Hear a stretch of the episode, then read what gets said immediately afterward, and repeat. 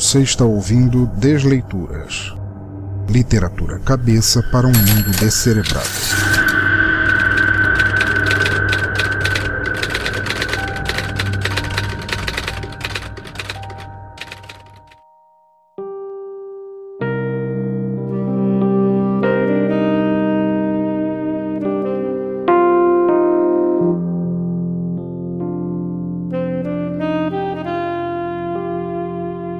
Ouvintes, e bem-vindos novamente ao Desleituras, o podcast de narração de contos, histórias, poemas e textos do nosso teatro escuro. O lugar no qual deixamos que narrações nos mostrem vidas muito mais terríveis e difíceis que as nossas, e ainda assim assustadoramente reais dentro da fantasia que representam. A cada novo episódio, vocês conhecerão um ou uma artista de escrita e seu trabalho escolhido, partilhado neste podcast de maneira não comercial ajudando a divulgar e incentivar a literatura por outros meios que não apenas o impresso. Mas antes de apresentar a obra neste episódio, quero deixar apenas alguns recados rápidos para depois começarmos sem mais impedimentos. E como já falado no último episódio meu, um necrofilme, com estamos comemorando o mês do horror que culminará no Halloween. Então vocês já sabem o que podem esperar deste episódio, né? Vamos lá. Primeiro recado, sigam arroba Teatro Escuro no Instagram, arroba Pensador Louco no Twitter e o e-mail é pensadorlouco.gmail.com. Mandem recados, comentários, sugestões ou opiniões em quaisquer desses lugares, mais a postagem do site ou Castbox para quem usar e serão devidamente lidos no próximo episódio. Assinem os podcasts do Teatro Escuro por qualquer lugar, qualquer agregador e qualquer plataforma que servir para esse tipo de serviço. É só procurarem no campo de busca ou, se preferirem, até em QR Code na capa do episódio. Se aparecer o Teatro Escuro do Pensador Louco lá, vocês conseguiram. Assinem à vontade e não levarão uma surra de castigo. Segundo, entrem em nosso grupo do Telegram para trocar ideias com os doidos e doidas que não deixam a insanidade cultural ser desovada sem piedade. Divulguem este e outros episódios em suas redes sociais e ajudem a espalhar o teatro escuro para enlouquecer o mundo. Compre nossas camisetas de força oficiais na Montink, nossas canecas muito loucas na Game Master é uma forma maravilhosa de nos ajudar e também te tornar uma parte do melhor hospício cultural da internet. E o terceiro recado vem para dizer que vocês podem ajudar e muito o Teatro Escuro do Pensador Louco a continuar produzindo podcasts. Seja por meio do Padrinho ou do PicPay, vocês podem fazer doações únicas ou mensais a partir de um único real e com isso garantir que os podcasts de nosso Teatro Escuro continuem rolando. E claro, te abrirão as portas não para pactos depois da morte, mas para participar de nosso hospício dos podcasts. Os links estão todos aí e agradeço muito a quem decidir ajudar. Portanto, agradeço aos e às padrinhos. Danilo de Almeida, do Doublecast, Micaela Borges, nossa doutora, Samuel Muca, do Boteco dos Versados, Anderson Cereão, do Chorume, William Vulto, do blog Lugar Nenhum, Roger Bittencourt, lá do podcast Ritos e Rituais, Matheus Mantuan, do portal Curva de Rio, Lica Mundo, Omega Cast, Thais Souza, do podcast La Siesta, Maverick, do No Hype do Ômega, Diego Fávero, de Sorocaba, Diogo Bob, do podcast Galera do Hall e Mundo de Bob, Jorge Augusto, do Animesphere, Jeff Guimarães, do Tenista em Ação, Renato Petilli, de Florianópolis, Ricardo Banniman, do Auto Radio Podcast, e dando as boas-vindas maléficas a Luciano Dias de Andrade, que tive o prazer de conhecer pessoalmente no evento Ouvindo Capivaras de 2019. E também agradeço aos PicPayers, Yuri Brawley, do MongeCast, Julian Catino, do podcast Por Outro Lado, Alisson Max Bárbara, do Profissão Perigo, Tiago Rosas, do Kit de Releituras Musicais, Léo Oliveira, do Portal Fermata e Caroline Moura. Acreditem, vocês são as melhores pessoas que eu gostaria de ter a meu lado, mesmo que num barracão ameaçador. E se você que é ouvinte quiser fazer parte dessa turma de doidos e doidas que ajudam o Teatro Escuro a seguir adiante, é padrim.com.br barra Pensador Louco para nos ajudar mensalmente no Padrim, é arroba Teatro Escuro para apoiar mensalmente no PicPay e arroba Pensador Louco também no PicPay para fazer doações apenas quando der na telha. E agora é o momento de falar da apoiadora destes podcasts malucos, a nobre e retocável Infinity Tour. Isso mesmo, a empresa que pode te levar a lugares onde o mundo não parece um bueiro escuro e fedido. Para todas as pessoas que preferem viajar livremente longe de lugares onde podem ser roubadas num piscar de olhos, Infinity Tour. Uma nova forma de se ver, praticar e celebrar turismo. Uma forma saudável e acessível de você se desafiar, ao invés de ficar esperando para levar aquela surra de cinto. Se você é um pensador louco, um espírito livre, um ser indomável e gosta de sair da tua zona de conforto, então você precisa conhecer a Infinity. Turismo para quem tem insanidade de saber o que quer e não esperar sentado. Turismo para quem curte viagens com a cabeça leve, sem se preocupar com uma aparição sobrenatural querendo te perturbar o descanso. A Infinity tem uma vasta programação, desde passeios de três horas até um feriadão inteiro, tudo para tirar vocês do cenário de uma favela amaldiçoada. Precisam de agito, mudar de áreas, experiência gastronômica? Estão esperando o quê? Acesse agora mesmo o bladobladoblado.infinity.tour.br e veja todas as formas perfeitas de te fazer curtir a vida. E claro, se puder, passe lá no Facebook ou no Instagram deles para dizer que conheceram a empresa por este teatro escuro que eu agradeço muito. Eita! Ô, e aí, chefia? Seja bem-vindo ao Boteco dos Versados. O quê?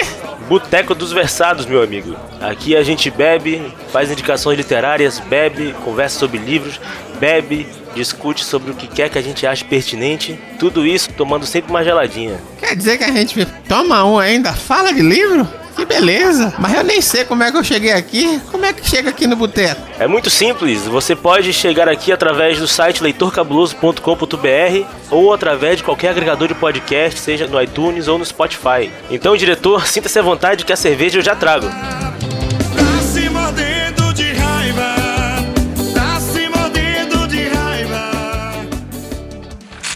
Voltando ao cerne deste episódio, nosso conto será Vida no Bueiro, e nele tive a honra de trabalhar com vozes que admiro demais na podosfera. Mas acho que já podemos terminar nossa introdução. Eu sou o Pensador Louco e nossa desleitura começa agora.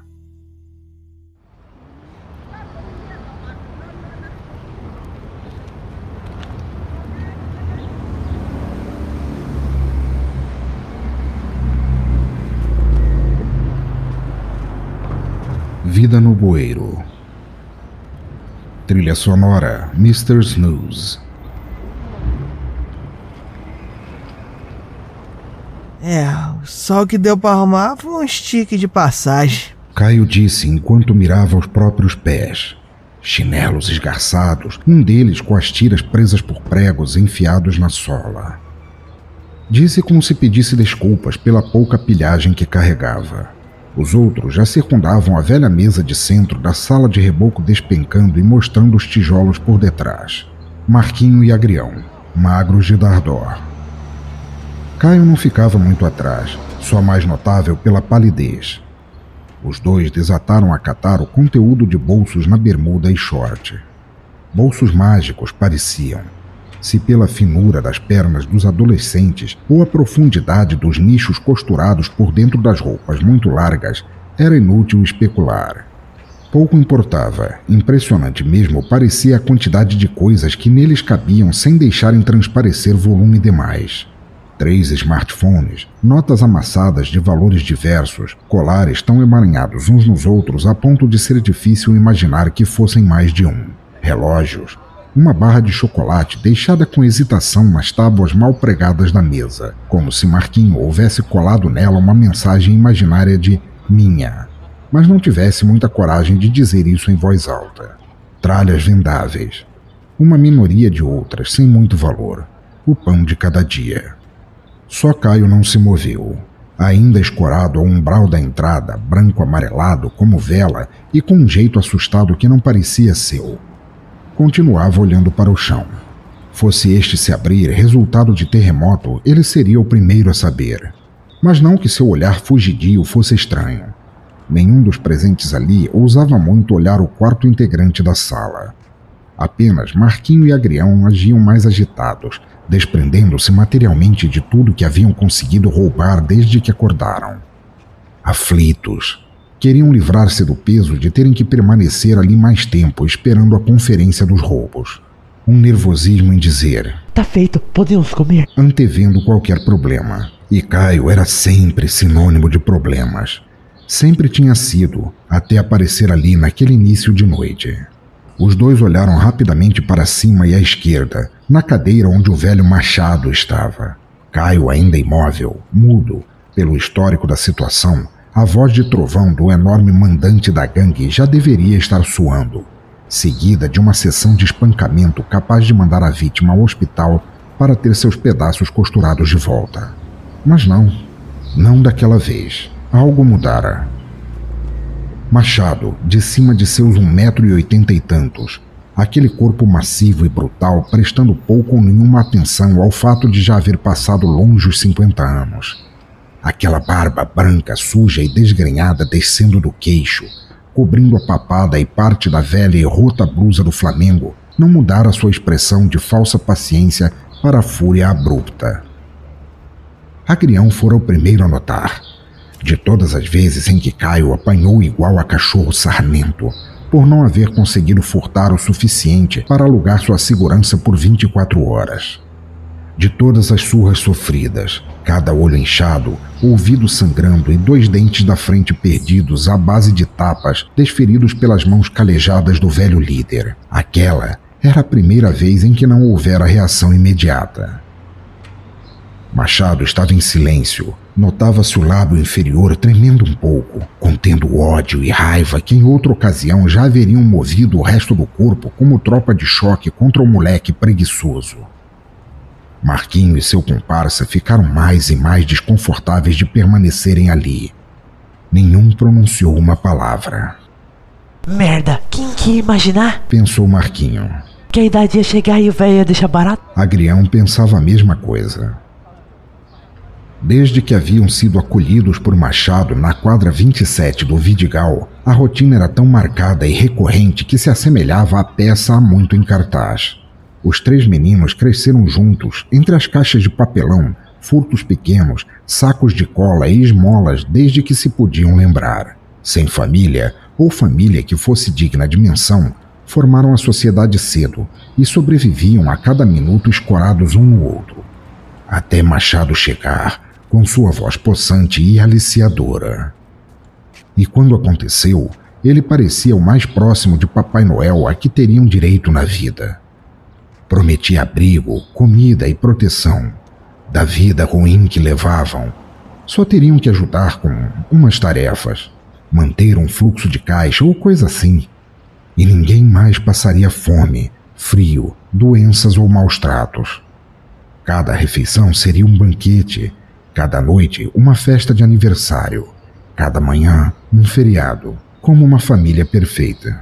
Mas perfeição e realidade eram conceitos jurados de morte um do outro. Logo, ficou evidente como a comida não era tão farta, as doenças não tão tratadas, as festas não tão felizes, o abrigo de forma alguma acolhedor, o ambiente tão pouco familiar conforme prometido, e a proteção sequer raspava o carinho e conforto naquele panfleto verbal tão convidativo que Machado os havia entregado.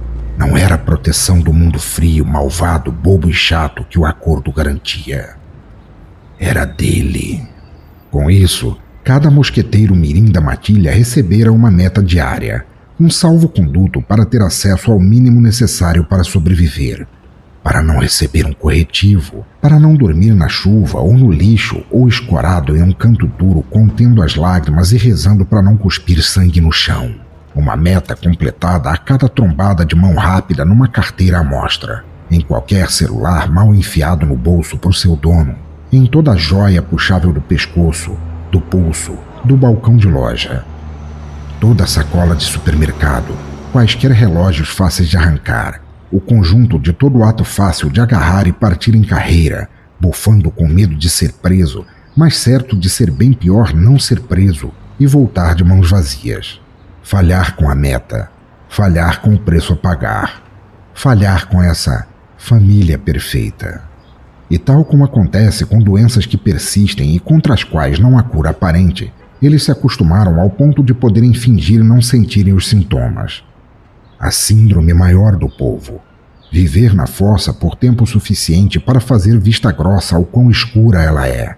Dar a ela enfeites, atribuir-lhe piadas, rir de forma a atenuar seus efeitos, chegar a defendê-la. Lá, no fundo dessa fossa insalubre, sonhando em viver a vida fora dela, mas nunca ultrapassando uma espiada acima da beirada. Era o que fazia a turma continuar unida, todos juntos. Marquinho, o mais humilde e submisso, igualmente o mais deixadiço e apaziguador, inclusive nos momentos nos quais isso lhe rendera algumas costelas trincadas. Agrião, rápido e impulsivo, o temerário que sempre conseguia mais, portanto, o que menos sofria entre os três. Saíam juntos em jornadas de por vezes dez horas pela cidade. Olhos atentos à retaguarda tanto quanto à frente, cuidando de não serem percebidos demais para serem pegos, ao mesmo tempo visando alvos fáceis. Meninos raquíticos, como no Rio de Janeiro havia aos milhares, invisíveis, ninjas do furto rápido, coletando bens e somas as quais, levadas àquela mesa no fim do dia, garantiriam um prato frio, qualquer canto do barraco cinzento para dormir, quiçá um cobertor bolorento servindo de manta no inverno e travesseiro no resto do tempo. Dormindo enquanto Machado gozava do espólio angariado, fosse com bebidas, cachimbos de vidro, mulheres ou roupas novas, na única cama apresentável da toca. O que deixava Caio por último, em quase tudo. Caio, o inconformado, o protetor, o contestador, o menos propenso a aceitar imposições, o questionador quanto às regras da família, o que se metia entre Machado e os filhotes, chegando muitas vezes a apanhar no lugar deles. Se machucar feio a maior parte das vezes. O mais velho, o mais franzino, o mais provável de levar um soco no estômago por dizer a coisa errada, olhar de forma errada, estar na hora errada, existir na vida errada. Coincidente também, o pior em roubar qualquer coisa que fosse. Por isso era tudo tão estranho naquele início de noite. Já fazia quatro meses desde que Caio tinha passado a última noite no barraco. Depois de um dia profissionalmente péssimo para os três, um dos mais fracos desde que haviam começado a viver em família, tinham encontrado um machado já bêbado e chapado demais quando abriram a porta de tábuas pregadas. Os olhos injetados de vermelho berrante do mestre senhor lhe davam um aspecto ensandecido e, com certeza, mesmo que o trio de filhotes houvesse carregado um caixa forte inteiro para casa, iriam ter o couro esfolado sem piedade. Cagados de medo como se encontravam, com aquele corpanzil disparando em sua direção com uma cadeira em punho para dar boa noite em suas caras e pensando que nem mesmo haviam angariado bastante para uma boa pedra que não fosse resina reaproveitada, os três se encolheram contra a porta. Abraçaram uns aos outros, colaram os queixos ao peito para impedir que dentes, narizes e olhos sofressem mais que o resto, e fizeram uma prece em silêncio para que desmaiassem rápido bastante. Nenhum ousou pôr a mão na porta e fugir. Fugir era sempre pior. Machado fazia o que a polícia pouco sonhava em realizar. Ele sempre os achava, onde quer que estivessem. Foi nesse dia quando Caio libertou-se do abraço e se interpôs entre o patriarca e seus irmãos de ninhada. Tu não rela na gente, seu merda! Nós não. E a palavra flutuou no ar igual a balão de pensamento em quadrinhos, quando a primeira cadeirada o pegou em cheio no lábio superior e a ponta do nariz. Agrião e Marquinho olharam a palavra voando, bamboleando movida pelo som e movimento de subir e descer da cadeira, qual fosse uma bolha de sabão. Logo depois, a bolha estourou, não com um bump, e sim ao som inconfundível da primeira fratura. A primeira de muitas. Nenhum dos dois restantes fez algo a respeito. A surra levou quase meia hora, porém a dupla saudável não ousou se meter. Tinham ambos a certeza de que Machado ainda guardaria energia suficiente para eles. Sua sobremesa. Guardava mesmo, e com muito gosto. Marquinho desmaiou primeiro, logo nos tabefes iniciais, dados de mão aberta. A cadeira já tinha quebrado fazia tempo, mais ou menos quando o cotovelo de Caio ficou dobrado para o lado errado. Ou teria sido seu joelho? No que restara dele não fazia muita diferença. Enquanto Maçaroca, a anatomia humana ficava mesmo confusa. Agrião, ostentando mais vigor entre o trio, demorou um tanto mais a apagar, mas isso nada resolveu. Não viram o desfecho do péssimo dia de trabalho. Quatro meses atrás, quando Caio levara o corretivo de sua vida.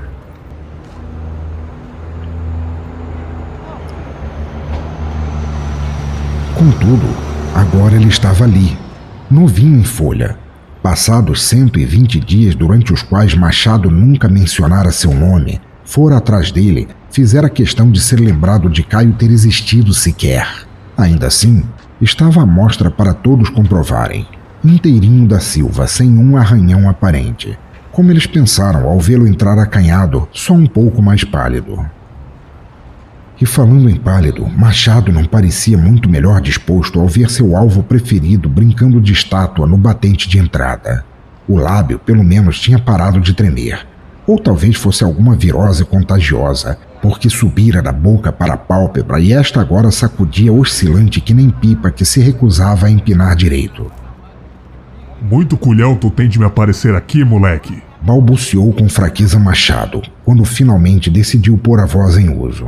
Bem achei que tu tinha deitado pelo, e para ser faixa contigo, nem cocei umbigo para te trazer de volta para casa. Tua liberdade. Dizendo isso, Machado desviou o olhar. Estava nervoso, era claro, só não nervoso como costumava estar. Ao contrário, olhava sem mirar em nada específico. Parecia checar a arrumação do barraco, olhando da pia à geladeira empenada, viajando de sua cama ao canto no chão onde a turminha dormia. Pulava a vista de rachadura em rachadura nas paredes, da forma que outra pessoa faria ao receber visita inesperada, investigando se a casa estaria emperiquitada o bastante para não causar má impressão. Marquinho e Agrião já haviam passado do estado de desconforto para o de curiosidade legítima. Ver o gigante que ruge, ao qual estavam acostumados transmutado em um velhote, era de longe divertido e mórbido de testemunhar. Sério, Machado chegava a encolher na cadeira. Diminuía como alguém recebendo toda a velhice de sua vida em cinco minutos, passando de infrator a vítima e mantendo uma aparência tão perdida quanto as velhas que o trio costumava atacar em busca dos envelopes de aposentadoria recebidos por elas nas lotéricas. Era a pura visão do medo. Ah, eu até achei que não voltava mais. Respondeu Caio, sem tirar os olhos envergonhados dos dedões do pé. Foi meio fora, sabe? Na, no início, me perdi na quebrada tanto tempo. Bem, bem no fundo do bueiro, tá ligado? Quando tu tá socado na merda tão fundo que esquece de respirar. Depois tu lembra que talvez nem precise. E daí tu relaxa, sabe? Deixa essa bosta toda te engolir de vez, tá ligado? Os mano aí, ó, sabe bem como é que é também, não sabe não? Acenou aos dois irmãos com um meneio de cabeça. Não responderam. Nós vivemos nessa merda de bueiro o tempo todo, sabe? Só que meio sem noção.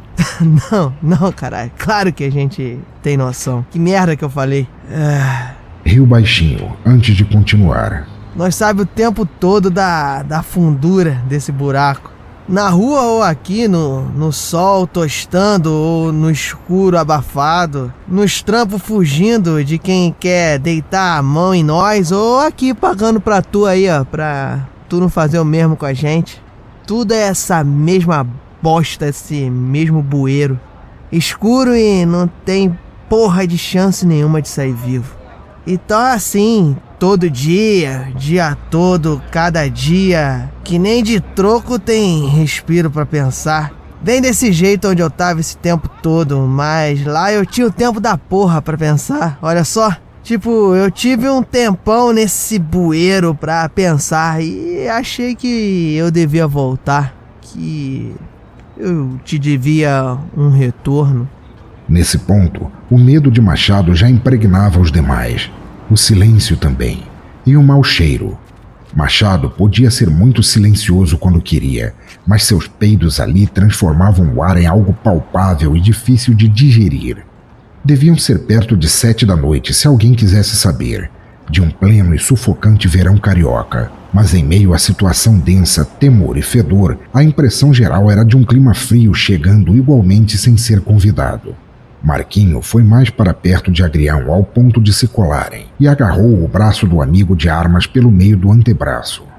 Mano, se liga, é partiu pra qualquer porra, menos aqui. Sussurrou. Mas Agrião ainda dançava na irradiante e gostosa sensação de testemunhar, ao menos uma vez, o velho machado trocando de posição hierárquica. Não me deve nada não, moleque. O líder da gangue tentou engrossar a voz, sem sucesso. Cuido de vocês do jeito que dá. O mundo é pedreira. Vocês têm que ser também. Foi isso que eu fiz. Deixei vocês duro pra ninguém rachar. No fundo só sobra família. A gente tem que se cuidar. Mas tu sabe como é. Família vive junto, mas a gente cria vocês pro mundo, não pra nós. Bem por isso não fui atrás, tu sabe? Sempre atrasando a gente, sempre a ponta mais fraca, tu. Mas tem treta não, é que nós tem se virado bem sem Nada, tua... nada. Que isso? Só vim pagar meus respeitos pra família. Retrucou Caio, definitivamente ignorando as tentativas do velho em argumentar. Como eu tava falando, eu rumei pelo bueiro aí, ganhando os dias quando dava. Um dia mais, um dia menos. Tu sabe bem como é ruim lá fora. E daí que eu trombei com um gringo lá, todo, todo boladão, todo, sei lá, mitidão, de fora mesmo. O único que já tinha visto assim, sabe? Primeiro eu achei que ia ganhar lá o alemão, folgar com ele. Só mais um. A gente aprende o dia, né? Nunca que eu ia ficar pra sempre levando toco aí, ó. Daí se liga só, trombei na figura, todo zica, no chapéu preto, pai, ele tava recheado de ouro, top assim, forradão, tá ligado? Quase me chamando pra perder ele de jeito. Coisa esquisita na beca dele, parece carvão. A cara também. Quer dizer, não sujo de carvão, sabe? Mas tem uma nuvem, uma, coisa nele. Preta que só breu, que nem se as moscas voassem nele sem parar, saca? Tu não consegue olhar pra ele e lembrar depois o que que é, mas tem. Meio que brilha e chupa os brilhos todo ao mesmo tempo. Leva tempo pra, pra acostumar. Mas tu sabe, né? Depois que um viado vive essa merda de vida contigo, tudo acostuma. E a voz dele. a voz dele eu nem te conto, parceiro.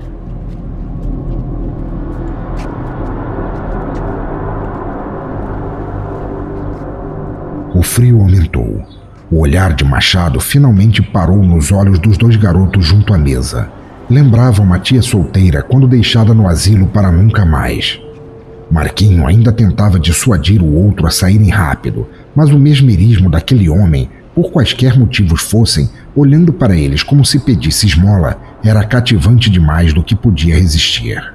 Mas daí melou tudo, tá ligado? O gringo me agarrou quando eu tava quase. E eu achando que me fudi de novo, mas. Mas não dessa vez. Acabou que o puto era responsa, responsa pra caralho. E falou comigo de boa. Vê só tu aí, ó. O maluco e eu trocamos ideia e ele me, me ofereceu um trampo. É, Não, Fez uma pausa e bateu no bolso do short como se guardasse algo de extremo valor ali, com deboche. foi mais um trato. Duas passagens, mano, velho. Uma pra mim, pra ter certeza de trocar o bueiro onde tava por um que, né, nem é melhor, mas diferente. E outra, sabe mais pra quem? É. Tu vem comigo, Machadão. Tem todo um mundo preto que nem aquele bueiro onde tu me desovou, cara. Só que todinho aqui dentro de mim. É. pra te mostrar, seu filho da puta. Caio levantou a cabeça com rapidez, sorriu. Um sorriso aberto e sincero como nada deveria ter. Foi o que mais incomodou seus irmãos, mais que o frio, o tremor do velho e o pavio queimando desde que entrara, parecendo uma bomba muito programada para explodir. Os dentes estavam todos lá, mesmo da frente. Muito mais que antes, aliás. A boca abria de uma forma impossível, fora desenhos animados, repleta de dentes e baba e línguas. Machado tentou se levantar num impulso para fugir, mas suas pernas estavam surdas ao apelo. Tudo o que o homem conseguiu foi dar um soluço corporal que arrastou a cadeira alguns centímetros a mais para a frente, mais para perto do que aquilo que um dia fora Caio andava, de boca arregaçada para comer. Marquinhos se agarrou de vez a Agrião, ambos petrificados também. Só suas almas ainda lutavam para ir embora, mas estavam no camarote para o resumo da ópera, quando o membro perdido da matilha, o esquálido, o desastrado, o morto, cravou a bocarra desumana ao redor da cabeça do dono da casa e desatou a comê-lo. Machado arranhava, agitava os braços, implorava por ajuda, tentava sem força se puxar para fora do morto pré-adolescente que aparecera sem convite para jantar. E quando seus gritos desapareceram para dentro do corpo infantil, cada vez mais abafados, tentou se segurar a cadeira usando as pernas, implorando que ela estivesse pregada ao chão. Claro que não estava. Quando o último pé desceu goela dentro, sapatos e tudo, o ex-Caio não estava nem um quilo menos desvalido de quando chegara ao barraco. Entretanto, parecia extremamente satisfeito com o prato de comida. A partir daquilo, nem um pio, fora os do morro, descendo e ignorando o interior daquela festa de carne crua. Agrião não sabia, mas o testemunho da refeição deixaria seus cabelos completamente brancos antes de completar 16. Já Marquinho gritara tanto que sua voz jamais voltaria a falar sem soar engraçada. Então, aquela coisa pálida virou para os outros dois cachorrinhos, ainda sorrindo. Boca diminuindo, voltando ao que seria o estado normal num rosto infanto-juvenil. Enquanto o maxilar se adequava ao tamanho anterior, ajeitando ruidosamente ossos à proporção enganosamente humana, Agrião e Marquinho conseguiram espiar por segundos o mundo do bueiro que lá havia o poço sem cena pós-créditos ou encerramento por detrás daquela boca. O lugar imenso, escuro e pútrido no qual Caio e Machado habitariam em papéis invertidos dos que interpretavam na família feliz, para sempre em um ciclo de sofrimento que nenhum punhado de roubos poderia postergar. Mas aí, Agrião e Marquinho, não negando a pouca idade, apesar de uma vida inteira de maus tratos e abandono, já estavam abraçados e chorando como crianças assustadas deveriam ter o direito de fazer. Assim fizeram, por muito, muito tempo. Depois, num piscar entre as lágrimas, estavam sozinhos no barraco, entre esguichos de sangue e as caixas de papelão contendo todas as pilhagens que Machado não havia trocado por seus prazeres. Nunca mais viram Caio, ou aquilo que não era mais ele. O Machado, se é que deixaria saudades. Apenas uma vida à frente para não esquecer e uma escada para saírem limpos do próprio bueiro.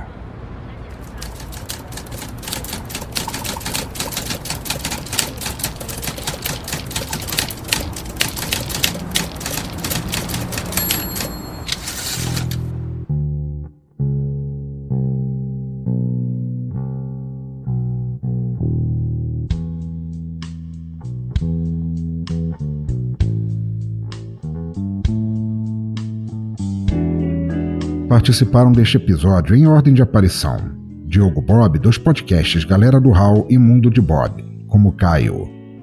Guilherme Billy, do podcast Billycast, como Marquinho. E Bex, do podcast Confábulas, como Machado.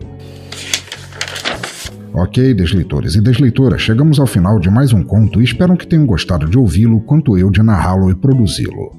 Muito obrigado por nos acompanharem nesta viagem terrível e pesadelesca. E agradeço muito também aos atores de voz que ajudaram esta história a se tornar aterrorizante o suficiente para representar o que o mês do Halloween deve ser nos ouvidos e cucas de ouvintes. Vocês ajudaram cada palavra deste conto a disparar arrepios em forma de áudio, e serei grato a todos por isto para sempre. Oi, você. Você que ouvia este conto sozinho ou sozinha no quarto, olhando para cada sombra como se algo te espreitasse de lá. Pare com isso. O mundo não tem gringos sobrenaturais ou bocarras canibais, mesmo que a desigualdade de nosso país ainda torne plausível e real o cenário no qual nossa história foi ambientada. Lembra que eu falei da Infinity Tour, nossa incrível apoiadora, lá no começo? Me deixe falar dela mais uma vez, só para afugentar os medos deste conto para longe. Já acessou o site da Infinity para ver tudo o que ela pode fazer por você? Faça isso de uma vez, não espere algum cadáver te vir puxar o pé por causa de teus pecados pregressos. Tem formas de turismo que você nem sabia que existiam. É viagem, turismo em número, turismo pedagógico, gastronômico, city tour, ecoturismo, aventuras, luas de mel, turismo corporativo. Eles só não têm viagens para fossas infernais onde corpos sonham em ver um pouco de luz. E que bom por isso. Então levante-se de uma vez e vá lá conhecer tudo, embarque nessa viagem. Vai em bladobladoblado.infinity.tour.br, os links estão no site, no post em toda parte. Curta a Infinity no Facebook e no Instagram. Aproveite, como eu disse antes, para dizer que a conheceram aqui neste reduto de turistas loucos e vão já fazendo as malas.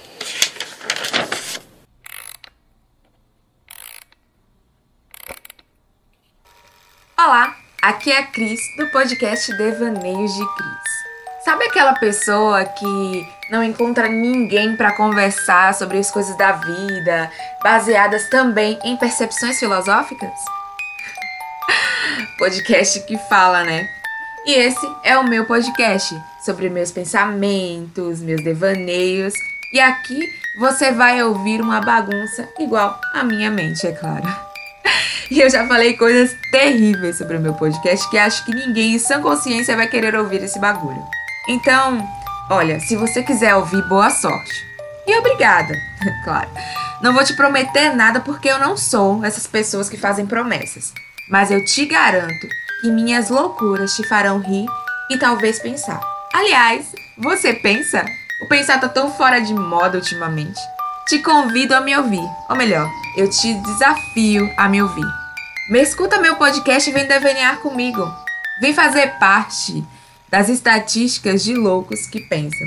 Você encontra o meu podcast no blog eupeculiarblog.blogspot.com.br, no meu Instagram, o arroba eupeculiar, ou no coletivo de podcasts da Bahia, o Podcast com Dendê, no Instagram, arroba podcast com Dendê. Um beijo e escuta Devaneios de Cris. Mas estamos agora no Descomentários, nosso bloco de feedback de episódios passados, e lerei para vocês os comentários recebidos desde o episódio 43, quando narramos o conto A Repsia de Felipe Porcelli. Vamos lá. O primeiro comentário vem de Zero Humano, que começa dizendo Long time no see. Acho que me identifico. Dormindo poucas horas por noite faz com que a noite se anime mais e mais na alma, e após algum tempo, o dia e a luz fazem cada vez menos efeitos sobre o ânimo. Ao que se segue é o sentimento de dúvida sobre o que cada voz ou imagem quer dizer. Lamento por Cláudia, deveria ter sido boa pessoa. Que belíssima história e que primor de edição, sonoplastia e locução. Abraços e sucessos. Caro ouvinte e amigo não humano, desumano, zero humano por cento, muito bom ter você de novo visitando, ouvindo e comentando aqui. Que coisa terrível você passar por essa privação de sono, essas poucas horas de sono que deixam tudo tão confuso, realidade com material de sonho, de onde vêm vozes e luzes e movimentos e tudo mais. Isso deve ser terrível. Cláudia, se era boa pessoa, eu não sei, mas com certeza ela não chegou no ponto nem para dizer oi. que bom que você gostou, espero que esteja gostando do mês do Halloween aqui no Teatro Escuro e abração e sucesso para você também. Próximo comentário de um ouvinte novo, Bruno Oliveira Zarpellion, que diz pra gente: Olá, pensador louco, tudo bem? Este foi o primeiro episódio que eu vi seu, porque sou um grande amigo do Esgoto. Esgoto, ouvintes, é o Felipe Porcelli, que escreveu o conto do episódio passado. Gostei muito de sua narração e ambientação.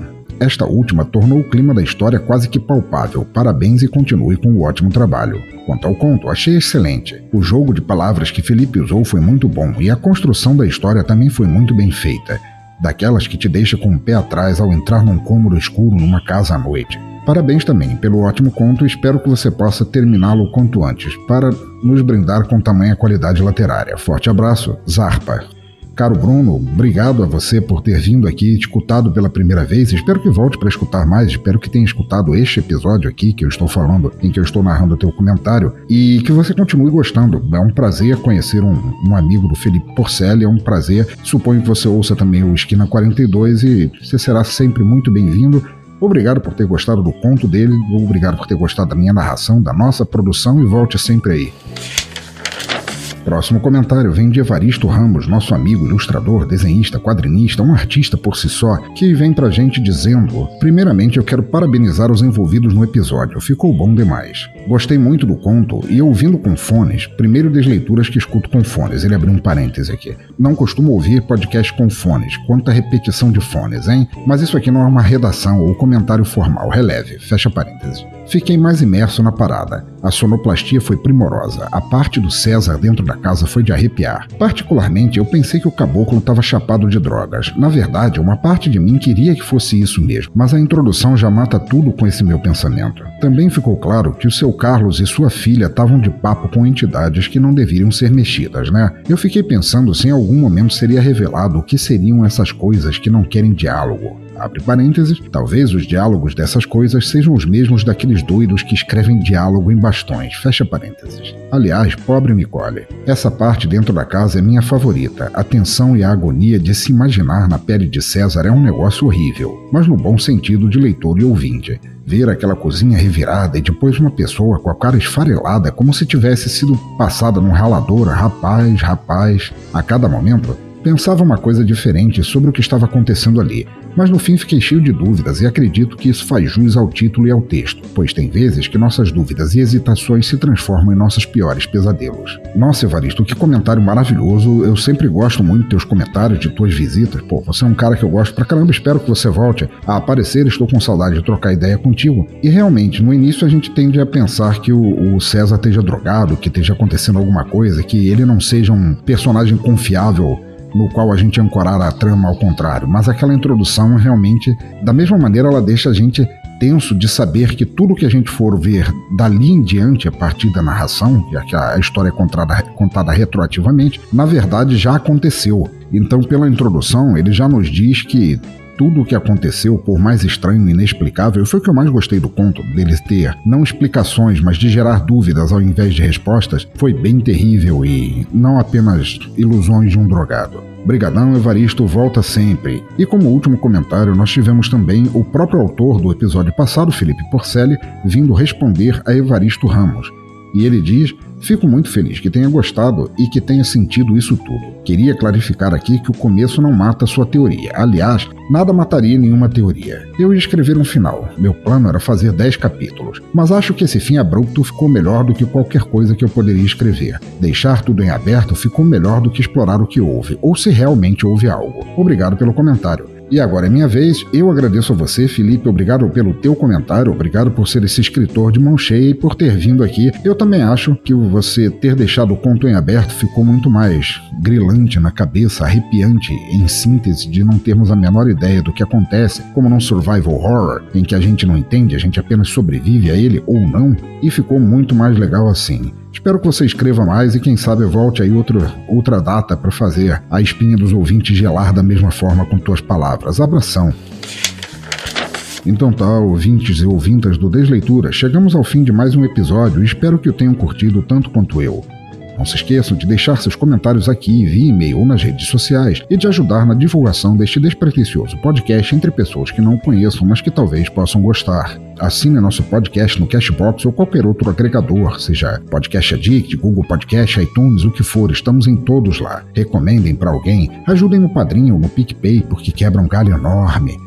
Compre nossas camisetas e canecas, participe do nosso grupo do Telegram, interajam, interajam, porque podemos ser até loucos e loucas, mas é das pessoas, muitas vezes ditas sãs, que temos que ter mais medo. De resto, escrevam mais, leiam mais, ouçam mais se quiserem. Cultura não deveria ser detida nunca, mas sim jogada à frente para que mais pessoas tenham acesso a ela. Assim, continue incentivando, compartilhando e divulgando cultura por onde passarem, onde quer que estejam, por quaisquer ouvidos ou olhos que quiserem ouvir, ou ver ou ler. Cultura livre, sempre.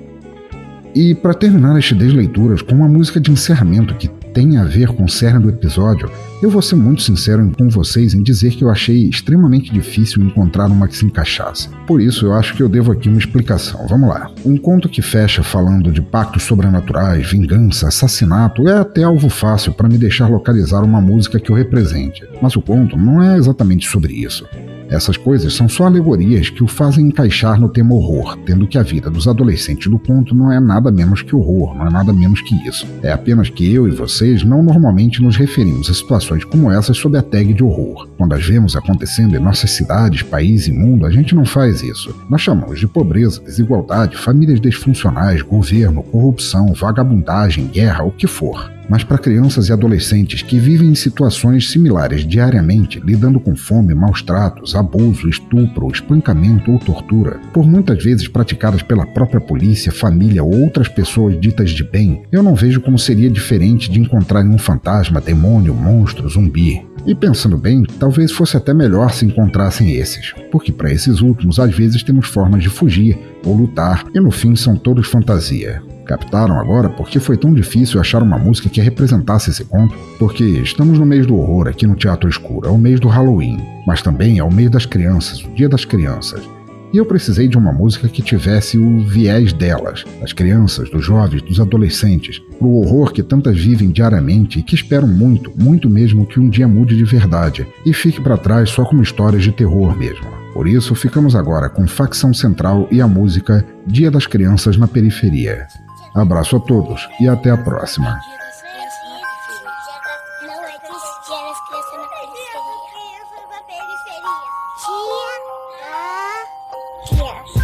Cadê o meu presente e o meu abraço? A bicicleta que eu sonhei não vem com o laço, não tem bolo nem alegria. É dia das crianças, mas não pra periferia. Queria fugir daqui, é impossível. Eu não queria ver lágrimas. É difícil, meus exemplos de vitória estão todos na esquina de tempra, de golfe, vendendo cocaína bem melhores que minha mãe no pé da cruz. Pedindo comida, um milagre pra Jesus. Antes dos 12 eu vou estar com oitão. Matando alguém sem compaixão. Vou ver o filho, a mulher chorando no corpo. Vou dar risada, vou dar mais uns quatro no morto. Eu vou brincar de assassino, descarregando um 38. Legal a cara explodindo, voando um olho. Hoje é dia das crianças. E daí? Quem vê sangue não tem motivo pra sorrir. Não existe presente na caixa com fita. Só moleque morrendo na mesa de cirurgia. Hoje é dia das crianças e daí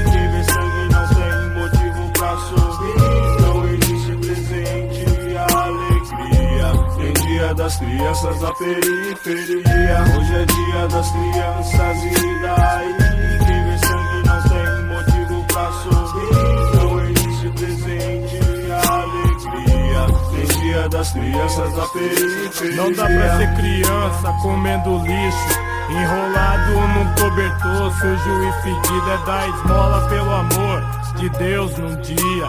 No outro é assalto, não reage vadio. Que eu vou ser quando crescer? Quer dizer, se eu crescer, se eu não morrer.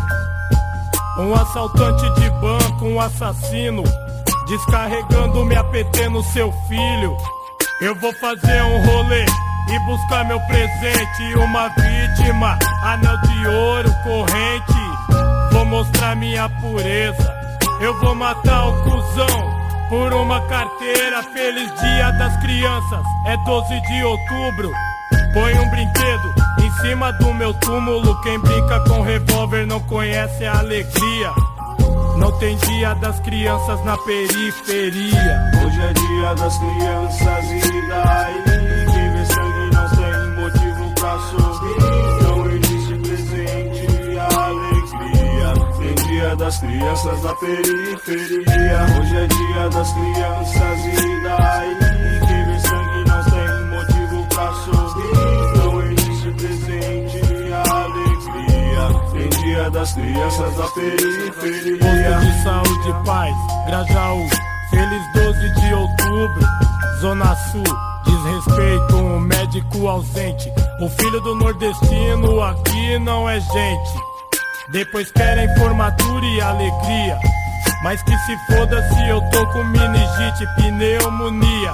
O Brasil não me respeita. Quer me ver morrer, quer um peso a mais, por que que eu fui nascer? Pra não ter um carrinho, um Danone, eu trafico uma droga Ou morro de fome se eu não meter uma faca nas suas costas A minha chance é 100% de acabar nessa bosta Pra ter um brinquedo, só com latrocínio Se não for jogador de futebol, vou ser bandido. Queria ter um videogame como eu queria, mas não tem dia das crianças na Hoje periferia. é dia das crianças e daí Quem vê sangue não tem motivo pra sorrir Não existe presente e alegria. Tem dia das crianças na periferia. Hoje é dia das crianças e daí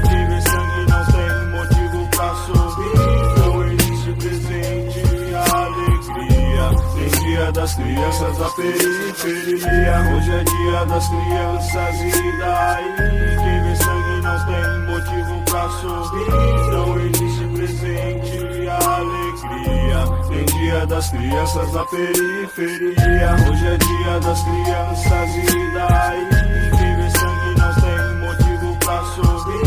Não presente e alegria. Tem dia das crianças na periferia.